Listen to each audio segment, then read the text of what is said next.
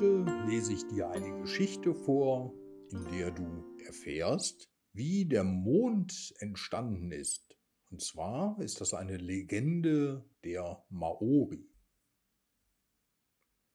Vor langer, langer Zeit, bevor es den Mond am Himmel gab, lebten zwei wunderschöne Mädchen, die sich innig liebten. Das eine Mädchen hieß Tia, das andere Kori. Tia hatte schon viel über das ewige Feuer, das nie erlischt, gehört. Sie sprach oft mit Kori darüber. Es wird in einer der Unterwelten aufbewahrt, sagte sie. Grimmige Geister bewachen es Tag und Nacht. Wenn wir es wegbringen könnten, würden wir unendlich leben. Stell dir das vor, unendliches Leben. Was für ein Geschenk wäre das für die Welt? Und eines Tages fragte sie dann endlich, Kommst du mit mir, um das ewige Feuer zu suchen? Die Reise ist zu gefährlich, sagte Cori. Außerdem gibt es diese schrecklichen Gespenster, wir würden niemals lebend zurückkehren. Warte, ich habe einen Plan, sagte Tia. Wir könnten einen Korb mit Süßkartoffeln zu den Geistern nehmen und während sie die süßen Erdfrüchte essen, können wir ihnen das Feuer wegnehmen und damit weglaufen. Aber sie würden uns erwischen, antwortete Cori. Ich glaube nicht. Wir sind beide schnelle Läufer und sollten einen guten Start haben, entgegnete Tia. Ein Ass hatte Cori noch im Ärmel. Unsere Eltern lassen uns vielleicht nicht gehen, wir müssen nicht sagen, wohin wir gehen und auch nicht die Gefahren der Reise erwähnen. Es reicht, wenn wir sagen, dass wir gemeinsam eine kleine Reise unternehmen, beruhigte sie Tia. Cori schaute immer noch zweifelnd, aber Tia nahm ihre Hände und schaute ihr in die Augen. Ich werde gehen, liebe Freundin, sagte sie. Ich habe Tag und Nacht darüber nachgedacht ich kann es nicht aufgeben. Aber du komm nicht mit, wenn du nicht mutig genug bist.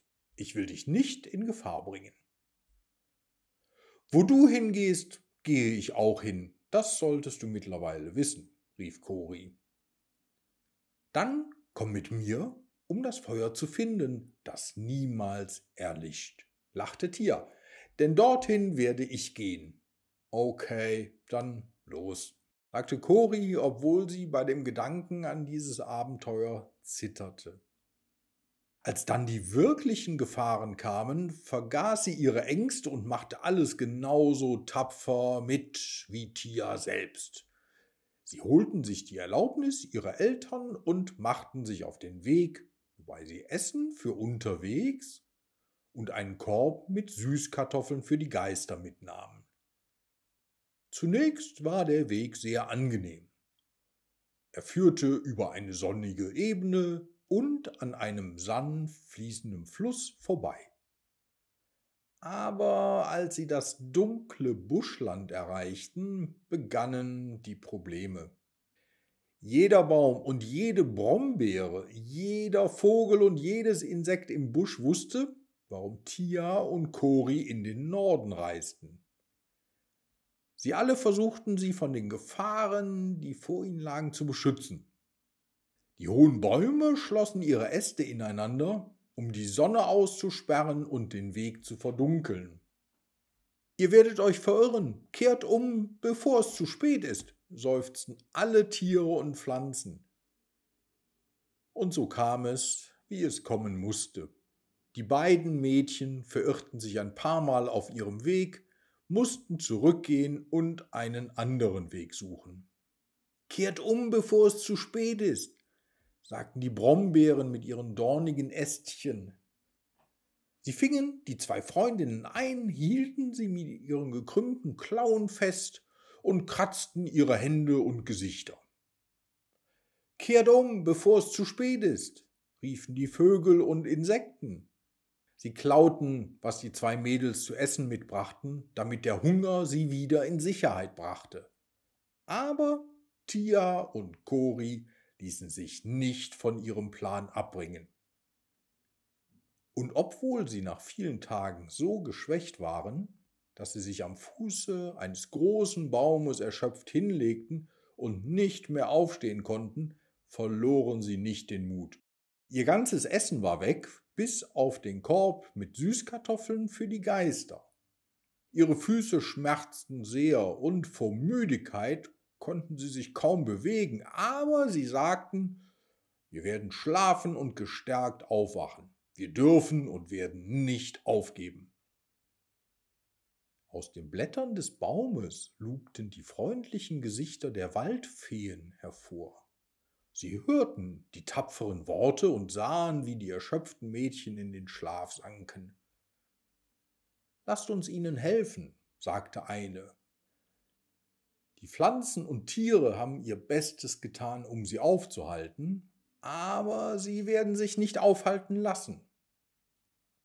Vielleicht wird ihr Mut sie sicher bis zum Ende ihrer Reise tragen. Sie stiegen vom Baum herab, trugen die Schläfer in den Feenpalast und legten sie auf weiche Daunenbetten, damit sie die Nacht ruhen und in Frieden träumen konnten. Am Morgen brachten sie den zwei Freundinnen magische Speisen und Getränke, die alle Schmerzen und Müdigkeit linderten. Die beiden Mädchen, die wieder gesund und munter waren, machten sich mit dankbaren und glücklichen Herzen erneut auf den Weg. Als sie den Wald hinter sich gelassen hatten, kamen sie in das Bergland. Die Berge setzten all ihre Schrecken ein, um sie von ihrer Weiterreise abzuhalten. Kleine Hügel erhoben sich zu Bergen, um ihre Füße zu ermüden, und die Berge reckten sich fast bis zum Himmel. Die Mädchen gingen weiter, als wäre nichts geschehen. Und die Hügel und Berge, die das sahen, schrumpften wieder auf ihre alte Größe zurück, so dass Tia und Kori mit Leichtigkeit über sie hinwegklettern konnten. Manchmal sprangen ihnen plötzlich große Felsen in den Weg, tiefe Klüfte taten sich vor ihren Füßen auf, Starke Winde brausten über ihre Köpfe hinweg und einmal verfolgte sie sogar ein Bergriese. Aber sie zögerten nicht und kehrten nicht um. Und schließlich sagten die Berge, lasst sie in Ruhe, ihr Mut wird sie sicher zu ihrem Ziel führen. Endlich erreichten sie das Ende des Landes. Vor ihnen lag das Meer, und über ihnen ragte ein schöner Baum mit roten Blüten. Sie standen am Rande der Klippe und betrachteten die verschlungenen Wurzeln, die vom Baum die Felswand hinunter zum Strand führten. Der Baum heißt Sprenkelbaum, sagte Tia. Zwischen seinen untersten Wurzeln liegt die Öffnung zur Unterwelt. Zu diesem höheren Punkt über uns kommen jede Nacht die Seelen derer, die tagsüber gestorben sind. Dort halten sie einmal inne, um zu seufzen, dann stürzen sie sich hinunter in die dunkle Unterwelt. Wenn wir unsere Freunde vor dem Tod und diesem traurigen Ende bewahren können, haben sich die Herausforderungen auf dem Weg dorthin schon gelohnt. Die Nacht hindurch ruhten sie sich aus. Als der Morgen anbrach, stiegen sie an den Wurzeln hinab und fanden die Öffnung zur Unterwelt. Es war ein schmaler Gang, dunkel wie die Nacht, der in die Erde führte. Zitternd traten sie ein und tasteten sich mit klopfendem Herzen langsam voran. Nach vielen Minuten erblickten sie ein schwaches Licht vor sich. Sie liefen schneller. Als sie das Ende des Ganges erreichten, lugten sie vorsichtig hinaus. Vor ihnen lag eine weite offene Ebene, die von einem Feuer aus drei gekreuzten Stöcken erleuchtet wurde. Vor dem Feuer saßen drei grimmige alte Geister. Das Feuer, das niemals ausgeht, flüsterte Tia. Gib mir die Süßkartoffeln. So leise sie konnten, näherten sich die zwei Mädchen dem Feuer, aber die Geister hörten ihre Schritte. Sterbliche, kreischten sie und sprangen wütend auf. Tia hielt in den Korb mit den Süßkartoffeln hin. Seht, sagte sie, wir haben euch diese Erdfrüchte gebracht. Ihr habt hier unten keine so süßen Früchte. Erstaunt über ihre Kühnheit nahmen die Geister die Süßkartoffeln und drängten sich um sie, um sie zu kosten. Tia bückte sich, schnappte sich einen Feuerstab vom Boden und rannte mit Cori zum Eingang des Ganges. Sie hatten den Eingang fast erreicht, als Wutschreie ihnen verrieten, dass ihr Trick entdeckt worden war. Schnell, jetzt aber schnell, rief Tia. Den langen Gang hinauf, der jetzt von dem brennenden Stock erleuchtet wurde, flohen sie mit verzweifelter Schnelligkeit. Hinter ihnen kamen die Geister und holten sie fast ein. Wenn wir nur den Vorsprung halten könnten, bis wir die Öffnung erreichen, keuchte Cori. Ah, hier ist es. Wir sind gerettet. Sie sprang durch die Öffnung, drehte sich um und ergriff die Hand ihrer Freundin, um ihr zu helfen. Doch in diesem Moment erreichte einer der Geister Tia und packte sie fest an der Ferse. Ich werde festgehalten, keuchte Tia. Sie wehrte sich wild, während Cori mit aller Kraft zog, aber Tia konnte ihre Ferse nicht befreien. Lass den Feuerstab fallen und gib mir beide Hände, sagte Cori. Lass ihn fallen, oder du wirst zurückgezogen, und das bedeutet den Tod. Ich werde das Feuer nicht aufgeben. Es ist unendliches Leben, rief Tia. Plötzlich hatte sie eine Idee. Mit einem gewaltigen Ruck schleuderte sie den Feuerstab weit in den Himmel. Nun hatte sie beide Hände frei. Cori ergriff die befreite Hand und zog ihre beste Freundin mit ihrer letzten Kraft in das schützende Tageslicht. Die Geister wagten es nicht über die Schwelle zu treten, sie flohen zurück durch den Gang und schrien vor Wut über den Verlust ihres geliebten Feuerstabes. Die zwei Mädchen lagen keuchend am Strand, die Augen auf den brennenden Stock gerichtet.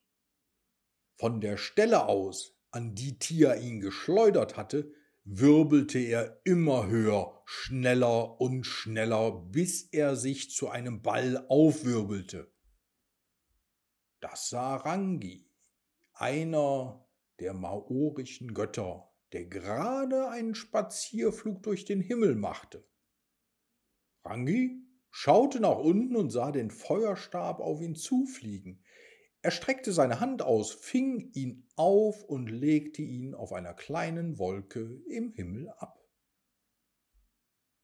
Er rief den Nordwind und gab ihm eine Botschaft für die zwei Mädchen mit. Sag ihnen, sprach Angi, dass das ewige Leben nicht für die Menschen auf der Erde ist, aber sag ihnen auch, dass ihre mutige Tat nicht umsonst war. Denn das Feuer, das nie erlischt, bleibt am Himmel, um Licht zu spenden, wenn die Sonne weg ist. So kann ich in der Nacht auf die Erde hinunterschauen durch sein Licht werden die Menschen sehen, dass sie gehen können, wenn es sonst dunkel wäre. Die Mädchen sollen nach Hause zurückkehren und sich bewusst machen, dass die Menschen sie für immer für ihre gute Tat segnen werden. Die Frauen hörten sich die Botschaft an und waren nicht mehr traurig über den Verlust des Feuerstabes. Sie traten den Rückweg an und kehrten sicher nach Hause zurück wo sie ihren Freunden von ihrem Abenteuer berichteten. Ihre Freunde waren sehr skeptisch. Sie glaubten den zwei nicht und waren sich sicher, dass sie die Geschichte sich nur ausgedacht haben. Aber sie staunten nicht schlecht, als sie das neue große Licht am Himmel sahen. Jetzt glaubten sie den zwei Mädchen und lobten sie für ihren Mut. Und das große Licht leuchtet immer noch am Himmel. Die Menschen nennen es den Mond.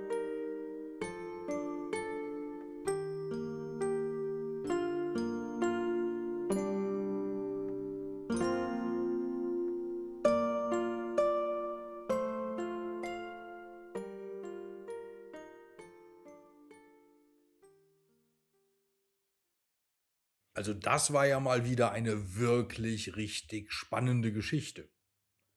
Wusstest du eigentlich schon, dass du Onkel Guido einfach so abonnieren kannst, um keine neue Geschichte mehr zu verpassen?